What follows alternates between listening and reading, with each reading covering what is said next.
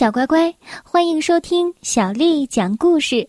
我是杨涵姐姐，今天杨涵姐姐继续为你带来好听的故事。今天我们来听《滑稽的小丑》。艾米丽更小声的补充道：“我很了解蛇，特别是蟒蛇。”丽兹兴奋的打断了艾米丽的话，神秘的小声说。我也是，我也很了解蟒蛇，因为我家就养着一条。艾米丽不敢相信自己的耳朵，丽兹的眼中还放着兴奋的光芒。是真的，我家有一条蟒蛇，妈妈每次出席晚会的时候都会把它绕在脖子上。艾米丽越来越吃惊，丽兹淘气的笑了起来。她解释说。不过，那不是一条真的蟒蛇，只是一条蛇皮饰品。你刚刚相信了，完全相信了。丽兹的眼睛里闪烁着绿色的光芒，她看上去是那么漂亮。艾米丽看着她，觉得开心极了。她甚至觉得有些热，即便没有戴帽子。校园里，放学的钟声响了。下台阶的时候，艾米丽非常快速的问丽兹：“将来你会愿意与一个长着小丑脑袋的人结婚吗？这个人将来可能会成为探险家、探金者，或者是一名宇航员。”丽兹惊讶的说：“我不知道，因为我不认识哪一个像你描述的这样的人。”接着，丽兹说道。我更希望能嫁给你，艾米丽一个字都说不出来。丽兹又接着说：“因为你是全班最帅的男生。”艾米丽兴奋的一路跑回家，她觉得心中充满了幸福。妈妈，你猜谁是全班最帅的男生？当然是你了。为什么你以前从来都没有告诉过我？就这样，很久很久以后，艾米丽与丽兹结婚了，而她成为了一名小学教师。学生们都叫他艾米丽先生，学生们很喜欢他，所有的人都希望来他班上。留级生们听说被分到了艾米丽先生的班，也感觉不那么难过了。艾米丽先生总是准备很多的猜谜游戏。火车的复数是什么？应该回答铁路系统，因为很多火车形成了铁路系统。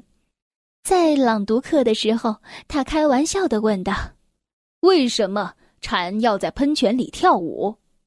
回答为：“因为他不希望脚上有蚂蚁。”每次语法测试前都会有一个笑话。类似于“贼被捕了”这句话当中，主语在哪里？正确的答案是“贼”是主语。但是艾米丽先生有一个更有趣的回答，他说：“因为这个贼已经被捕了，那么这个主语现在应该在监狱里。”还有一次，他提了一个不可思议的问题：“什么植物没有根？”同学们疯狂的四处寻找。在校园的每个角落，在字典里，甚至他们还给园丁打了电话，可是没有人能够找到答案。最后，艾米丽先生公布了正确的答案：没有根的植物是脚掌。学生们最喜欢和艾米丽先生一起上的课，要数体育课了。课堂上的项目有倒立、翻跟斗。杂技表演和立脚尖旋转等，他们学习在头顶上顶着书走路，抛接皮球、铅笔、橡皮等物品，还有跳书包。他们要学会跳过五到六只并排摆放的书包，以及一边用手倒立着走路，一边背诵加法表。在年终时，艾米丽先生的班组织了一场真正的马戏节目。其他班所有的孩子都来观看了，家长们也来了。艾米丽先生和他的学生们首先为大家表演，之后，由马戏团真正的杂技演员和小丑为大家带来了一个精彩的压轴节目。马戏团的团长对校长说：“艾米丽先生是马戏团最受大家欢迎的小丑。”校长微笑的回答：“在我们的学校，他也是这样的人物，因为所有的孩子都喜欢他。”当然了，艾米丽并没有成为探险家。但是每年夏天，他总是会出去旅行，这实现了他童年时的梦想。他会将旅行时带回来的蟒蛇皮和鳄鱼牙带到学校，用来装饰班级图书馆。如果某个地方还存在黄金，总有一天他会寻找到的。但是那要等到以后再说了，因为目前有一件事情让他不能脱身。事实上，艾米丽和丽兹的第一个宝宝出生了，是个男孩，长着金黄色的头发、蓝色的眼睛、一个小小的鼻子，非常的可爱。接着，第二个男孩也出生了，长着棕色的头发、杏仁眼以及一双可爱的小脚丫。又是一个非常美丽的夜晚，圆圆的月亮。挂在了高空，就像丽兹的肚子一样圆圆的。丽兹即将有第三个宝宝了，医生紧张地说：“哦，潘卓太太加油啊！我现在能看到她的头，哦，她的肩膀，她的屁股，现在是她的腿和她的脚。您生的是一个女宝宝哦！天哪，她的脚，她长了一双很大的脚。”但是此时，丽兹和艾米丽已经听不进医生的话了。他们非常的激动，他们感到非常的幸福。他们将女儿紧紧的抱在胸前，他们轻声呼唤着：“哦，艾米，艾米，我们的宝贝。”这是一个漂亮的女孩，她长着一个红色的小圆鼻。